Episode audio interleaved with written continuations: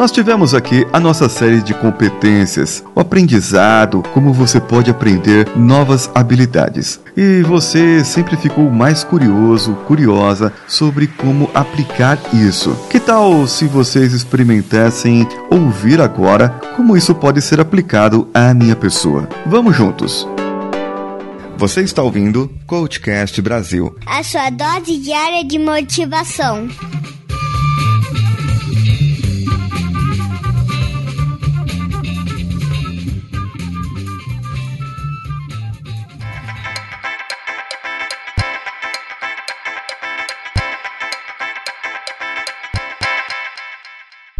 Quais são aqueles elementos que realmente vai me entregar é, o melhor ciclo de aprendizagem. Falando de ciclo de aprendizagem, é, na hipnose você passa invariavelmente pelos quatro, as quatro fases de um processo de aprendizagem, que é uhum. basicamente a preparação. Então você tem um, uma etapa de excitação. Essa preparação ela vem antes de um processo chamado de apresentação. Então é quando você de repente se reúne, é, você busca material, você busca a ter contato, a visualizar, a enxergar, a escutar tudo aquilo que tem a ver com um assunto, no caso da hipnose. E depois, uma terceira é, fase chama-se prática.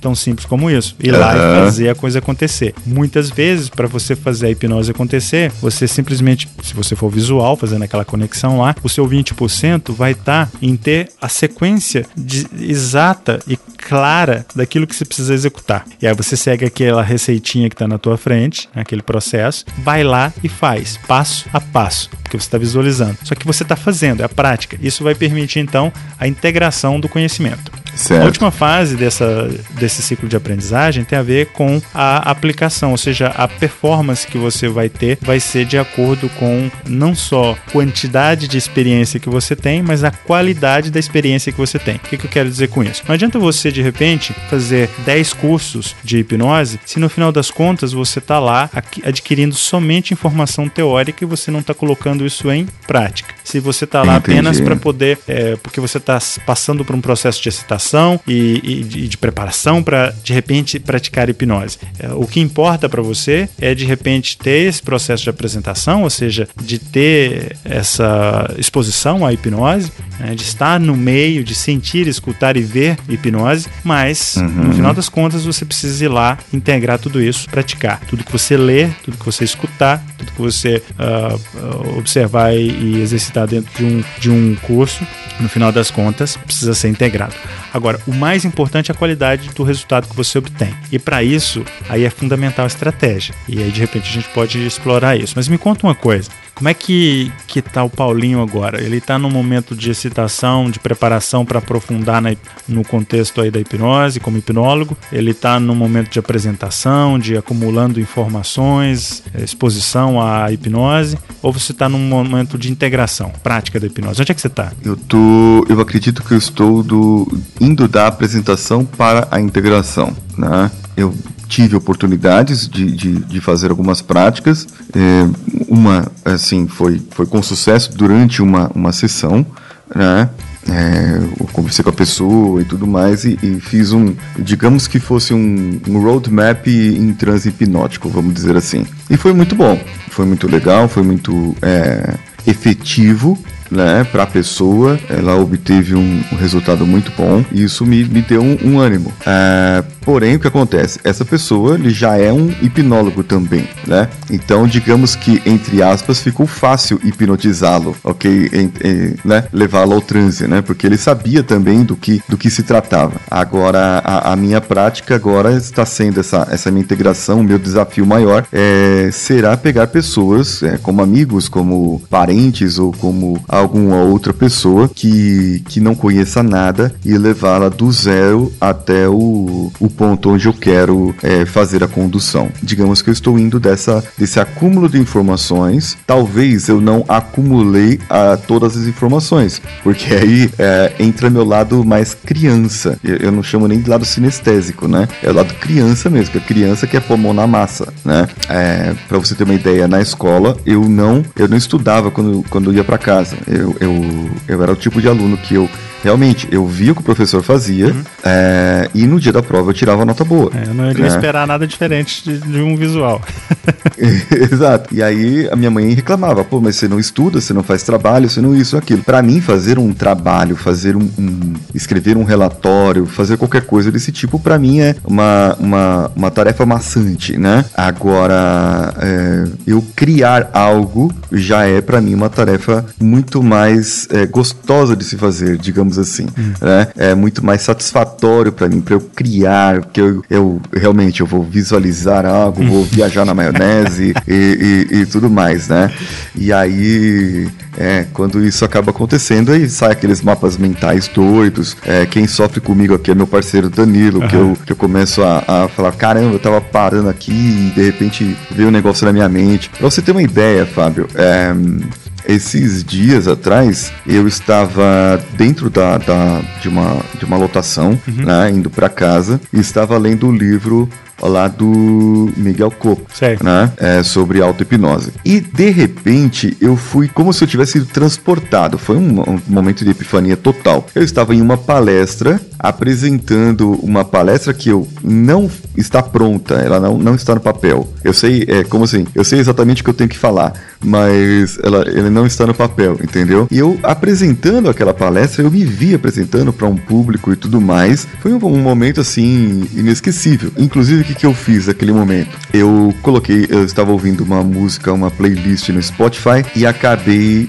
gravando aquela playlist. Falei, essa música aqui, toda vez que eu tocar essa música, eu vou lembrar desse momento, para eu poder lembrar do, do, do, que eu falei na palestra, porque assim, é, é, eu não, não é, depois eu não lembrei mais, entendeu? Então eu sei algo que eu falei lá. É, eu já coloquei essa música depois de novo e aí eu consegui remeter aquele momento e eu sei agora mais ou menos o que eu, que eu é, falei, né? Então eu tenho uma sequência do que falar. É, e foi algo interessante, mas você vê, é algo totalmente na cabeça. É, é, eu viajei, entendeu?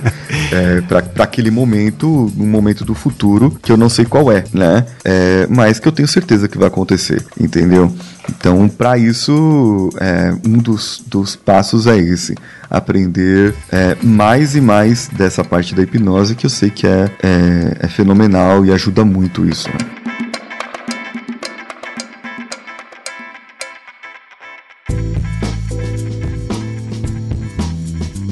Pois é, na verdade é assim, essa, essa ideia né, de você construir algo e de você visualizar algo, isso é natural para você. A hipnose ela, ela usa muito disso, né? A gente faz uso de estratégias para poder permitir com que o indivíduo, utiliza, utilizando da imaginação, ele supere a vontade, ele supere alguns elementos que estão de repente é, bloqueando ele de conseguir realizar. Porque a imaginação ela sempre vence a vontade. E eu tenho isso como uma uh, não como uma lei, né, mas como um pressuposto, né, de que a imaginação ela sempre vai vencer a vontade. Então, nesse enfoque, o que, que eu vejo é como é que eu posso utilizar desse pressuposto para fazer com que a pessoa, de repente, que isso auxilie no processo de aprendizagem ou que isso auxilie na produção e, na, em conseguir o estado da hipnose. Então, por exemplo, isso tudo tem a ver com estratégia, né? É, no exemplo Sim. que você deu, você mencionou o nosso amigo Miguel Cole, é, grande Miguel. O que acontece é o seguinte: se eu observo o Miguel e eu observo as estratégias que ele está utilizando, é muito provável que ele está fazendo uso a cada momento de determinadas estratégias e técnicas que eu posso replicar. A ideia uhum. das estratégias é, é, é porque a estratégia ela permite você otimizar aquilo que você já sabe, melhorar, obviamente, aquilo que você já sabe. Então, se você pegar um exemplo, uma habilidade, um, um hipnotizador, ele pode constantemente melhorar as habilidades que ele tem, aprender técnicas novas e assim por diante. Mas o mais importante é que é o seguinte, a estratégia ela vai ser baseada em determinados elementos que têm a ver com atividades práticas. Quando você sai do elemento prático, quando você entra em elementos mais teóricos, aí você pode fazer uso de uma regra que é uma, uma estratégia eficiente também de aprendizagem, chamada regra 30-70, ou seja, 30% de conteúdo teórico com uma proporção de 70% de conteúdo prático. Como você, quando você faz isso, não necessariamente você precisa ser rígido com esses números, isso é só uma proporção para te orientar nessas atividades práticas e na execução uhum. de qualquer estratégia que você for utilizar. Como, por exemplo, se você tem um modelo de, de hipnotizador que você quer replicar, seja estratégia, seja habilidades uh, como, como o uso da hipnose num contexto terapêutico, num, num contexto de entretenimento, uh, e você vai fazer uso de estratégias de modelagem, uh, fazer uso de elementos que no próprio coaching a gente consegue identificar, consegue encontrar. O mais importante é ser certo. flexível.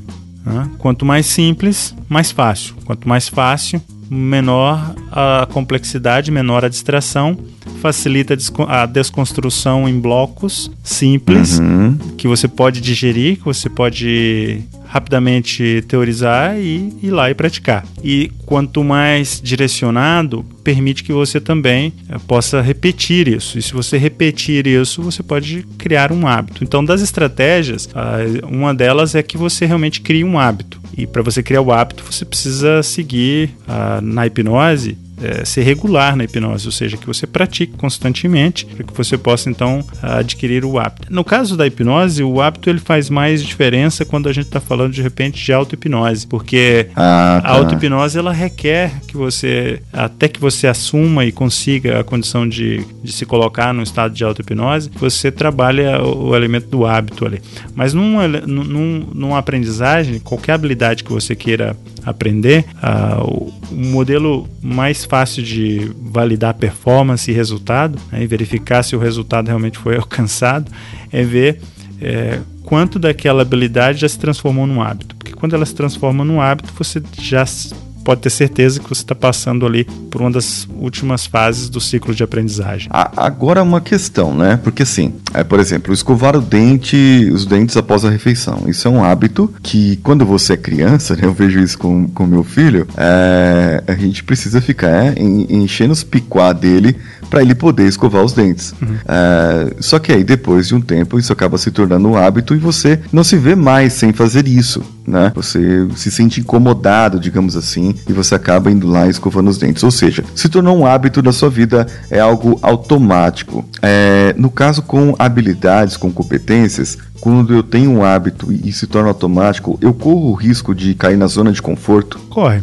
sempre corre. Mas o, o, o legal é o seguinte: se é um, um, um, elemento que vai trazer algo positivo, ou seja, se o hábito é positivo, então uh, ah, faz tá. sentido que você permita a repetição. A gente sabe que a repetição vai fazer com que isso se transforme no hábito, não necessariamente, mas a chance são que com repetição vai haver ali uma memorização daquele processo, vai haver, consequentemente, um aprendizado daquilo e, obviamente, uh, se você tem um hábito gerado, porque é um compromisso associado. É, a uhum. ideia é que o conhecimento, por exemplo, se a gente contextualizar e usar uh, não necessariamente aprendizagem, mas vamos falar conhecimento, o conhecimento ele é sempre um processo. Ele não é um resultado, ele é um processo, ele é contínuo. Quando você chega uh, na habilidade que você determinou, que você queria aprender, que você quer aprender, então, cumprindo um processo, que é o processo da aquisição de conhecimento, você adquiriu uma habilidade. Uma habilidade que é um componente daquele conhecimento que você tem. O escovar o dente, que é um hábito, ele é um, uma habilidade, é um processo que você segue, você tem um resultado, esse resultado é,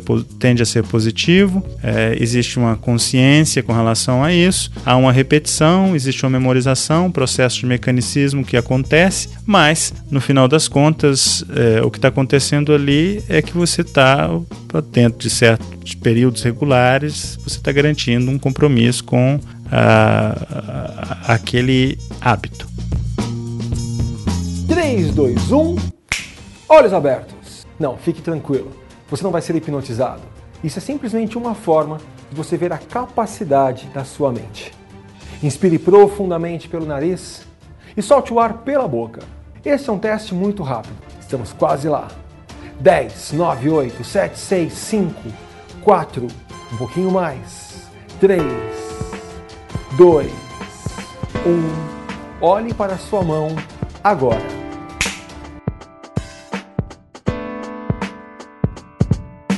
Da mesma forma, se você, aplicar essa, se você aplicar essa fórmula de forma inversa, você desensibiliza um hábito. Aí você corta uh, o processo repetitivo, logo o resultado é que a pessoa não tenha mais aquele hábito. Um exemplo, roer a unha. Então, com a hipnose, você faz o processo inverso da criação de um hábito. Ah, entendi. Você destrói aquele hábito, no caso. É, você dessensibiliza ele, né? Você muda. Porque o resultado não é o roer a unha, né? Você roer a unha Aham. porque, aquilo eh, se transformou no hábito, né? Porque existe talvez uma razão por conta daquilo, seja emocional, enfim. A gente pode, poderia entrar nessas, nessa esfera aí. Mas eh, eu acho que não faz sentido agora. No final das contas, como hábito, você pode quebrar o padrão que faz com que aquele hábito exista. Consequentemente, aquilo vai ser eh, transformado, transmutado, quebrado, apagado, né, destruído, se você Uhum. quiser. É, já falou aqui da parte da repetição, né? Você acabou falando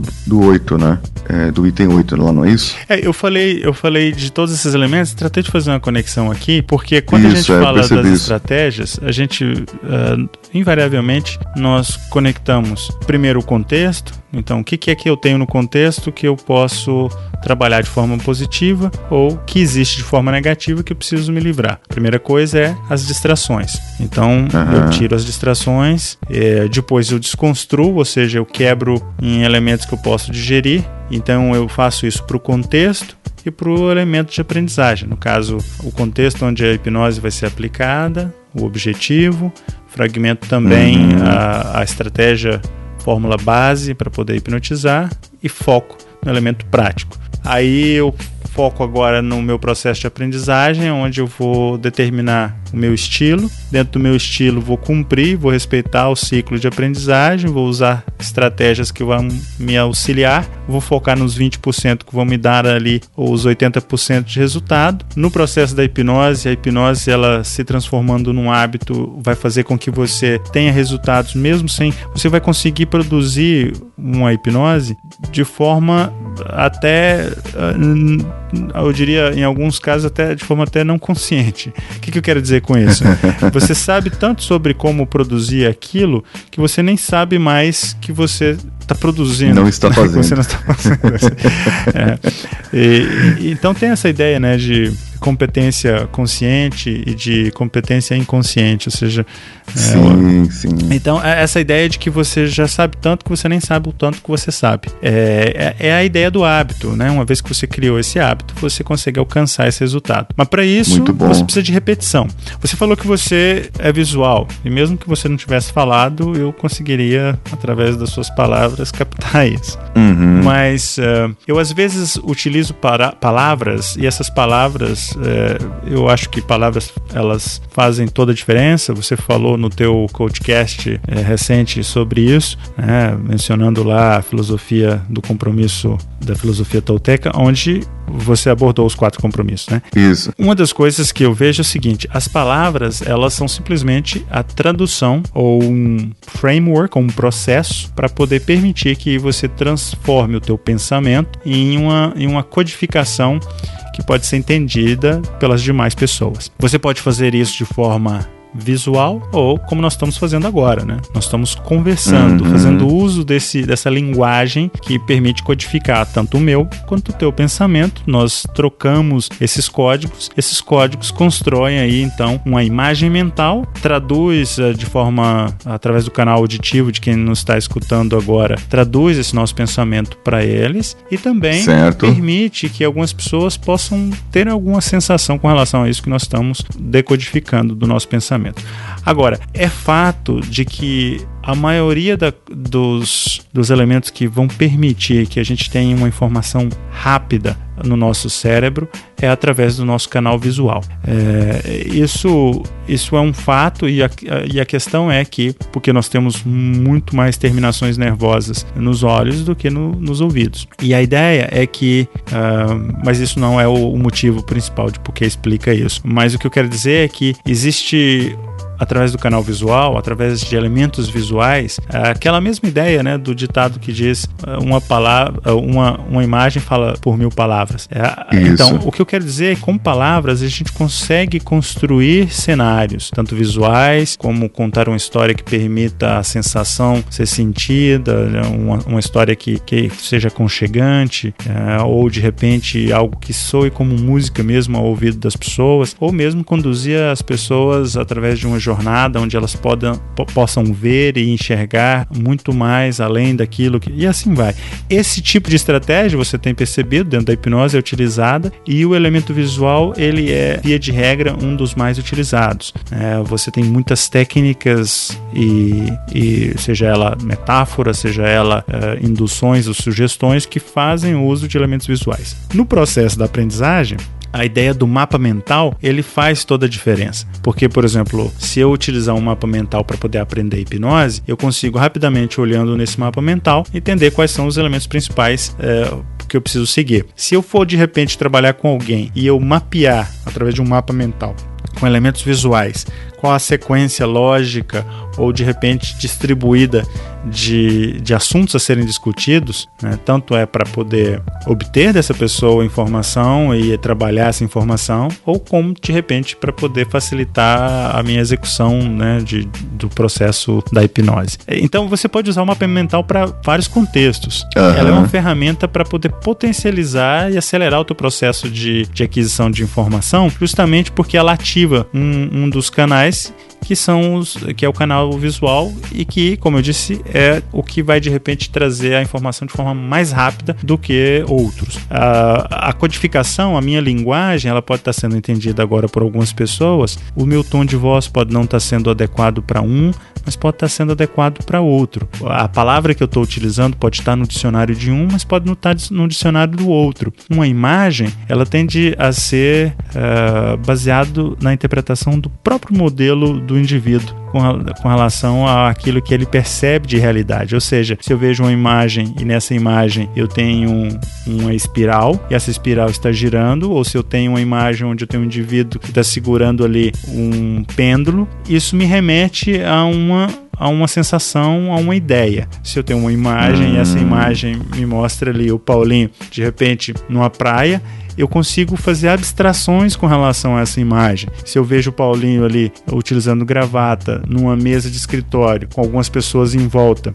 e um PowerPoint nas suas costas ali num, num, num projetor, eu consigo abstrair com relação a essa imagem. Então, para o processo de aprendizagem é a mesma coisa. Se eu tiver imagens que me auxiliem a acelerar a acesso à informação e que eu possa, a partir dali, abstrair com relação àquela habilidade ou aquele conhecimento, eu consigo acelerar esse processo, otimizá-lo. Entendi. Entendi. É engraçado que você falando essas coisas aí, é claro que é, a gente acaba visualizando a eu na praia ou é, é, a mesa lá com pessoas e, e, o PowerPoint. É, você acaba criando uma imagem mental. E claro, é, cada pessoa que, que está nos ouvindo e criar a, a, imagem mental vai criar da sua maneira, pois é a, a sua representação né, que, que ela criou ou que ela viu uma experiência que ela, que ela vivenciou no, no, seu passado, que vai fazer com que essa imagem mental seja construída. E é por isso que o, que o mapa mental ele é, é fenomenal nessa parte aí é também, né? verdade. né? Eu, eu utilizo muito, para você ter uma ideia, eu, tô fazendo, eu estou fazendo um trabalho é, em uma empresa no interior de São Paulo e eu, eu faço essas visitas e tenho que conhecer os equipamentos dessa empresa. E às vezes são equipamentos que eu nunca, nunca vi, nunca ouvi falar, nunca é, nada assim, são equipamentos totalmente diferentes. E eu, é, eu geralmente pego um caderno, né, o meu, a minha caderneta de anotações, e eu vou fazendo, ele vai me explicando, a pessoa vai me explicando, eu vou fazendo um mapa mental daquilo, daquele processo ou do equipamento, as coisas que ele tem. Então às vezes fica, sei lá, 5, 6 páginas é, escritas em mapas mentais. Só que dificilmente eu esqueço o que está lá é, depois da primeira anotação. porque ele já ficou gravado na cabeça aquele mapa ali, né? É como se eu precisasse de uma informação, opa, eu vou ali no mapa mental, é, na minha mente mesmo, eu já sei onde está aquele ponto, aquele objeto, aquele item é, e tudo mais, né? E eu já, já percebi várias pessoas falando depois que eu estou uma semana ou duas num processo, num, numa visita numa empresa, a pessoas perguntarem se eu sou especialista naquele tipo de equipamento. Mas é por causa da minha função e eu atribuo também às atividades do mapa mental, eu acabo, é, é, é, digamos que, absorvendo as informações de uma maneira diferente do que se eu fosse escrever, é, somente escrever ou se eu fosse somente ver. Se eu fosse somente ver, eu vou gravar, mas não vai ser a mesma coisa do que eu fazer a mapa mental. Parece que é, é digamos que eu é, consolidar o que eu vi na forma que o meu cérebro entenda. É, isso é mapa mental, né?